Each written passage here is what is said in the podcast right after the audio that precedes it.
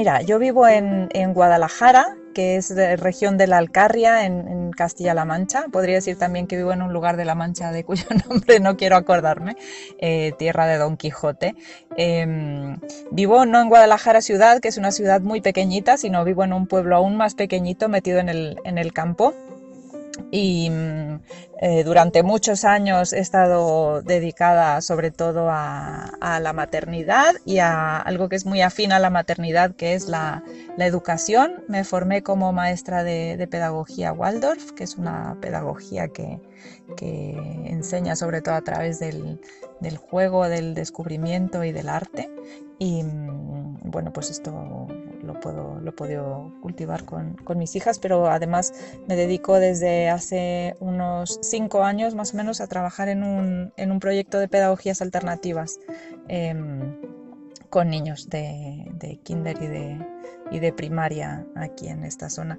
Y, bueno, y además de eso, pues sigo escribiendo y sigo haciendo todo lo que puedo por, por sembrar el amor, el amor por la lectura, que es una de las cosas que, que hacía profesionalmente en, México antes de venirme para acá y que, y que me llena muchísimo, ¿no? Es como que si tuviera que elegir una misión en la vida, ¿no? De qué, transmitir, qué comunicar, e intentaría sembrar todo lo que, lo más que pudiera el amor por la, por la literatura y sobre todo en los, en los niños. Eh, esto ya es extra a la pregunta, pero bueno, yo fui una niña muy lectora y, después, cuando me fui haciendo mayor, empecé a trabajar con, talleres con, niños, dedicándome a esto. Y luego como mamá fue como, una, como un revisitar eh, esas lecturas y, esas, y esos libros y esos autores que, que, me marcaron a mí, que me construyeron como, como persona. Y es de las cosas que que procuro hacer en mayor o menor escala en el, en el proyecto en el, que, en el que estoy involucrada y siempre que, siempre que tengo oportunidad con todo el que se deje. Yo vine a España hace ya 20 años, este, ahora en, el, en este año se cumplen 20 años de que, de que vine a España, vine originalmente a, hacer un doctorado en humanidades y luego, bueno, la vida me ha, me ha, llevado por otros sitios. Vine originalmente a Barcelona, pero bueno, después muy pronto me, vine a establecer a, a, Guadalajara, que es la zona de la que, de la que te hablo. Luego estuve un tiempo viviendo en Libia, luego en, en México, pero en el sureste, en, en, Yucatán. Y finalmente hace ocho años volví a, a España y aquí estoy ya de, de base por ahora, aunque con, con, mucha alegría de poder haber hecho esta, esta publicación con, con la, con la WANL y, y, con muchas ganas de empezar a, a hacer más, más cosas con, con México.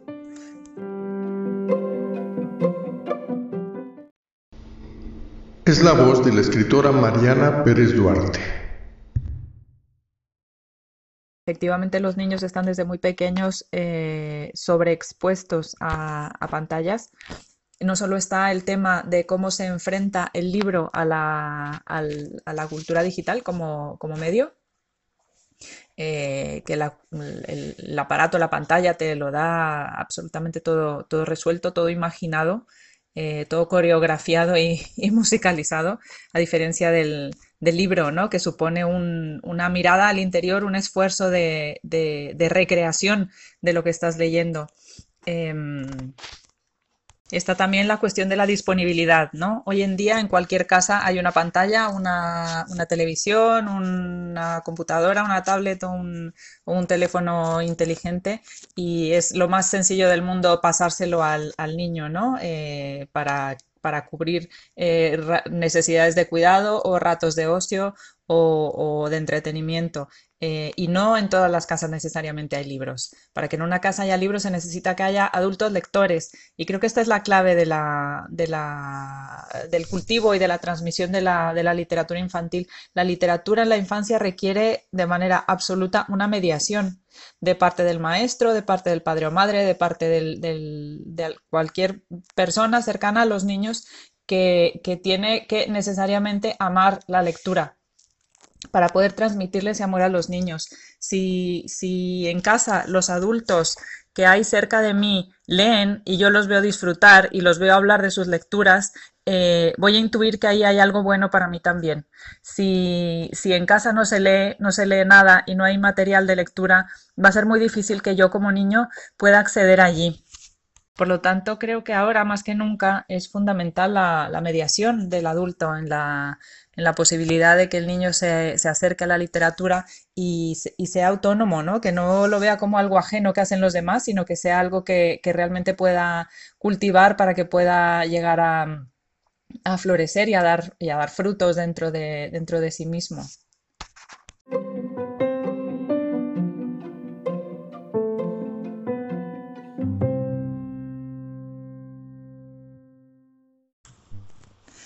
Partir de aquí, ya lo que sigue es que haya textos que sean disponibles, que estén disponibles para los niños. No solo eh, su acceso físico, me refiero, que sean facilitados por, la, por una biblioteca, por la escuela, que la familia los pueda, los pueda comprar, sino que sean historias que le hablen al niño de sí mismo, ¿no? Eh, mm, ¿Por qué leemos? Porque necesitamos encontrarnos en, esos textos y en esas, y en esas historias. Entonces, eh, por eso es importante seguir escribiendo para niños y por eso es importante em, que pongamos la mirada en aquello que los niños están viviendo, en aquello que les rodea y que, y que procuremos em, darles ese espacio dentro de la literatura para que ellos puedan encontrarse y, encontrarle sentido a lo, que, a lo que están viviendo y sentirse acompañados en eso que están viviendo, ¿no? en, lo, en lo bello y en lo terrible. Silueta de la poesía para niños.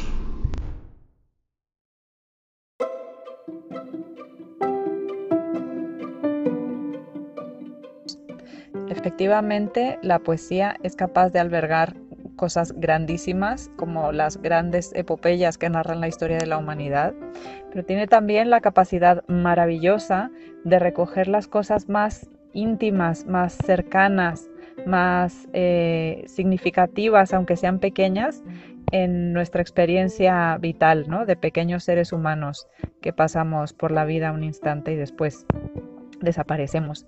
En ese sentido, eh, yo recogí este, este, esta antorcha, digamos, de, la naranja de las manos de, Alfonso Reyes. En su poema Sol de Monterrey habla de la naranja como, como una pequeña fruta solar, ¿no? En esos versos donde dice, en, las, en los árboles ardían las ascuas de las naranjas y la huerta en lumbre viva se doraba y mm, es un, son dos pequeños versos que me han acompañado a mí como y que se han engrandecido dentro de mí como, como símbolo del hogar, ¿no? del calor de Monterrey y que yo en mi vida nómada he atesorado y que ahora pues he vuelto a, a volcar a mi manera.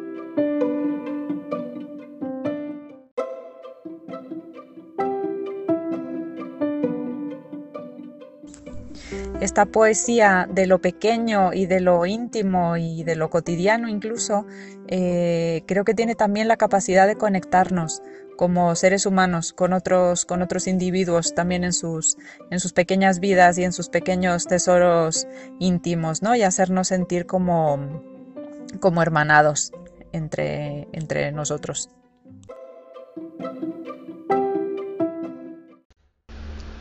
Palabras inscritas en las piedras. Mira, mi acercamiento con la cultura tradicional del noreste se dio a través de la amistad allá por los noventas con el historiador Juan Cristóbal López y con el contacto con el trabajo maravilloso que él estaba haciendo de, de recogida de, de, narraciones orales de tradición oral del sur de Nuevo León. Y fue sobre todo un acercamiento lúdico, es decir, no es algo a lo que yo me hubiera acercado como investigación o como interés intelectual, sino que a través de la amistad con Cristóbal fui entrando en contacto con todo este universo que me resultó sumamente rico, sumamente nutritivo, sumamente disfrutable y que se fue quedando dentro de mí, ¿no? Fue algo que sentí como, como una herencia propia como haber descubierto eh, las palabras que estaban inscritas en las piedras, en los árboles, en las montañas del lugar donde yo vivía y que yo amaba. Y eso fue para mí, pues, pues un hallazgo maravilloso, ¿no? Fue como haber encontrado un tesoro y de alguna manera todo esto vive dentro de mí y, volcarlo o, recrearlo en la naranja ha sido también un, un, asunto de, pues de muchísimo disfrute y de muchísimo, y de muchísimo cariño.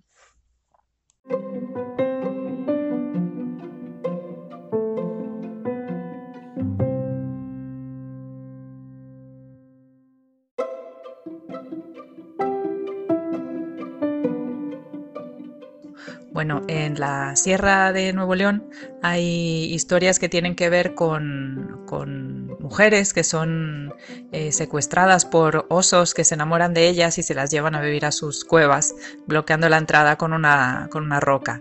Y pasan tanto tiempo en la, cueva con el oso que finalmente eh, procrean un, un cachorro, ¿no? que es mitad humano y mitad oso. Por supuesto, la leyenda tiene diferentes versiones en diferentes, lugares y en algunas el, mito termina con que la, mujer logra un día escaparse con su, con su hijo y en algunas otras em, se habla también de cómo llegan al pueblo y cómo el, hijo es rechazado ¿no? por la gente del pueblo por, por temor. Em, y yo en el poema lo que quise hacer es imaginarme, ¿no? Cómo podría haber sido la, infancia de ese niño, mitad niño, mitad oso, creciendo en un, pueblo y yendo a la escuela como, como los demás niños.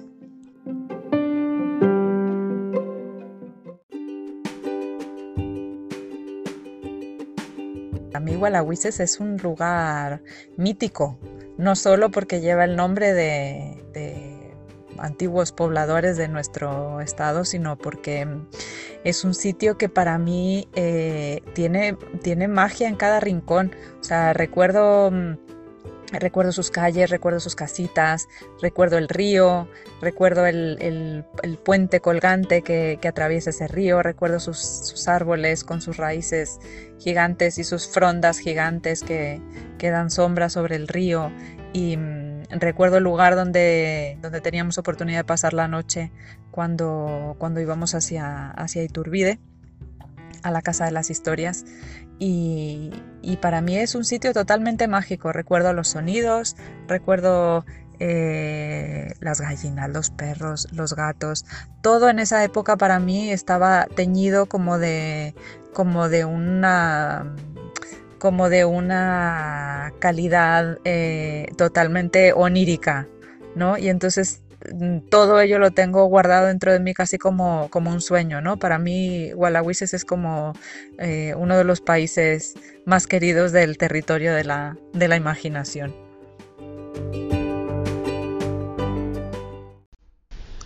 Creatividad, cocina, literatura.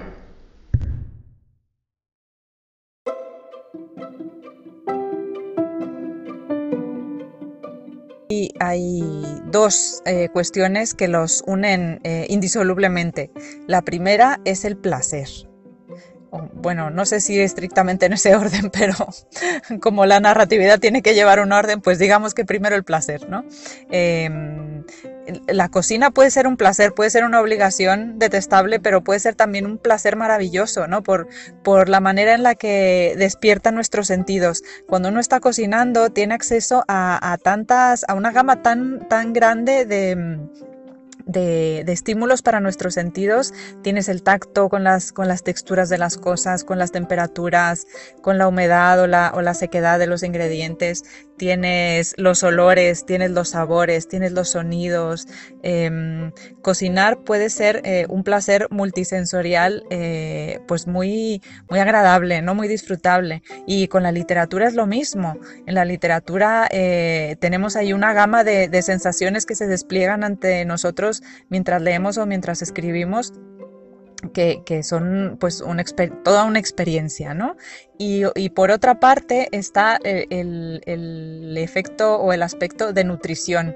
Eh, así como el resultado de lo que cocinamos nos nutre y cocinar en sí mismo es como un alimento para los, para los sentidos, eh, también la literatura es un alimento para los sentidos y para el alma. Es decir, la literatura nos ofrece imágenes, nos ofrece experiencias que, que, integramos, que digerimos, que convertimos en nuestras y que, y que se convierten en los, te lo voy a decir con lenguaje muy infantil, en los ladrillitos que nos construyen y nos conforman, ¿no? Así como la, de la comida eh, separamos las proteínas, los minerales, no sé qué, y con eso formamos nuestra carne y nuestros huesos, pues la literatura también, ¿no? Cuando la, la, integramos y la hacemos nuestra, también nos, nos conforma de manera, de manera interna, nos conforma como personas, como seres humanos.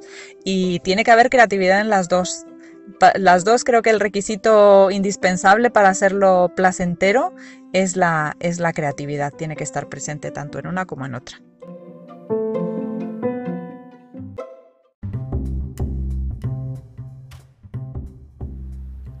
Bienvenidos a la casa. Archivos sonoros de Casa Universitaria del Libro, Universidad Autónoma de Nuevo León.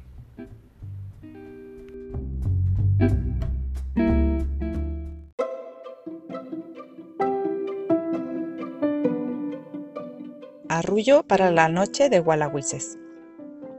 La casa de la noche es azul, y la noche una mujer negra que se mece en su hamaca negra entre dos nogales del jardín. Allí hay nísperos y granados, gatos, gallinas que cantan como gallos cuando alguien se va a morir. El jardín de la noche es de hojas secas. Seco murmullo de grillos al andar hace cosquillas en las plantas de los pies. Un viento arremolinado las hace danzar en corro. Hojas y estrellas revueltas crujen como chicharras cuando vuelven a caer. Recostada sobre su hamaca, la noche mira los árboles, descubre frutos brillantes meciéndose en el vaivén. Les canta con su voz negra. Un desfile de cocuyos baja flotando a prenderse de su espesa cabellera.